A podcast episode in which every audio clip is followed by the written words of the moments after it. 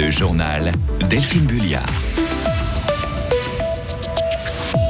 Réunir Mediapart et les Freiburger Nachrichten sur, sur un même site internet, l'idée fait son chemin dans le bureau des dirigeants. Les mots violents adressés aux jeunes peuvent marquer pendant toute une vie. L'association Patouche lance une campagne de prévention et un vote sur le droit à l'avortement dans l'Ohio retient toute l'attention des États-Unis. Une seule et même plateforme numérique pour les germanophones de notre canton, annonce faite ce matin par Mediapart et les Freiburger Nachrichten.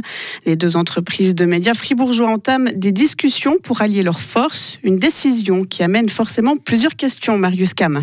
Le territoire germanophone serait actuellement trop petit pour accueillir deux médias concurrents. Afin d'éviter de se tirer une balle dans le pied, les deux médias préfèrent s'unir. Ils souhaitent aussi que le secteur alémanique de Fribourg ne tombe pas entre les mains d'un groupe étranger. Damien Piller, président du conseil d'administration de Radio Fribourg.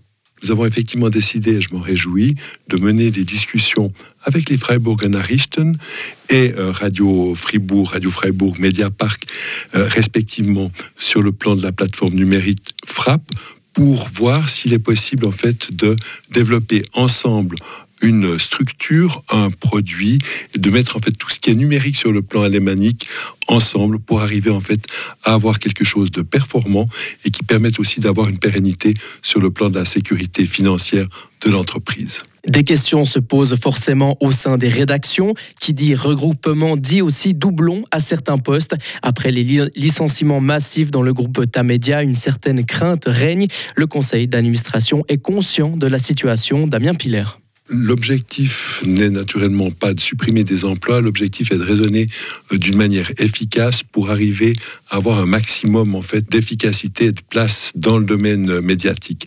Je ne peux pas donner de garantie, je peux simplement vous dire que nous sommes naturellement très sensibles, nous l'avons toujours été au niveau de Radio Fribourg, Radio Freiburg, tout comme d'ailleurs les Freiburger Nachrichten aussi à la question du maintien de l'emploi.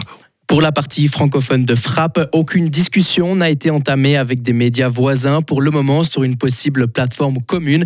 Mais au vu de la situation actuelle, cette possibilité n'est pas mise de côté. Merci Marius. Et puis pour le moment, aucune décision n'a été prise non plus concernant le nom ou la forme de cette nouvelle plateforme. Certains contenus pourraient devenir payants sur la base d'un modèle d'abonnement, d'autres rester gratuits. Tout est actuellement en discussion. Le taux de chômage reste stable dans le canton de Fribourg. Pour le mois d'octobre, il demeure à 2% de la population active. C'est la même proportion au niveau suisse. Les professions de la santé ainsi que les métiers de l'électricité et de l'électrotechnique enregistrent les principales baisses du nombre de demandeurs d'emploi. Les dépenses de santé, elles, sont en hausse. Elles atteindront 92 milliards de francs cette année, soit une augmentation de plus de 4%. L'an prochain, le Centre de recherche conjoncturelle de l'EPFZ table sur une hausse un peu moindre, à 3,6%. Ce sont les coûts de la prévention ou encore de la réhabilitation qui devraient augmenter de manière nettement supérieure à la moyenne de ces, ces deux prochaines années, selon les projections. Une parole blessante, une blague ou une moquerie, ça peut paraître anodin, mais les mots peuvent avoir des conséquences dévastatrices. Une nouvelle campagne sur les violences psychologiques est lancée aujourd'hui par Patouche, une association active dans le domaine de la prévention chez les enfants et les adolescents. Une vidéo montre des ados qui reçoivent une blague ou un snap en pleine figure, tel un coup de poing. Elle sera diffusée sur les réseaux sociaux et sous forme d'affichage papier. Alors pourquoi s'attaquer à ce type de violence? La réponse du président de Patouche, Bernard Jacquet. Parce que c'est une violence qui est quand même un petit peu méconnue. On parle beaucoup d'autres formes de violence, les violences sexuelles, par exemple, qui représentent le 20% des violences. Et c'est très bien qu'on en parle, mais il y a d'autres violences qui sont extrêmement euh, destructrices et dont on parle un petit peu moins. Et par exemple, l'Université de Fribourg, en 2020, a mené une étude sur le comportement, par exemple, punitif des parents envers les enfants. Et puis, un enfant sur quatre en Suisse serait régulièrement exposé à de la violence psychologique. Donc c'est une violence qui est assez importante et, dont on ne parle pas assez. La campagne de Patouche s'adresse aux victimes comme aux auteurs de violences psychologiques. Et pour trouver des conseils ou du soutien, il y a un numéro de téléphone, c'est le 0800 800 140. Et puis enfin, aux États-Unis, les habitants de l'Ohio votent ce mardi pour décider d'inscrire ou non la protection du droit à l'avortement dans la constitution de l'État.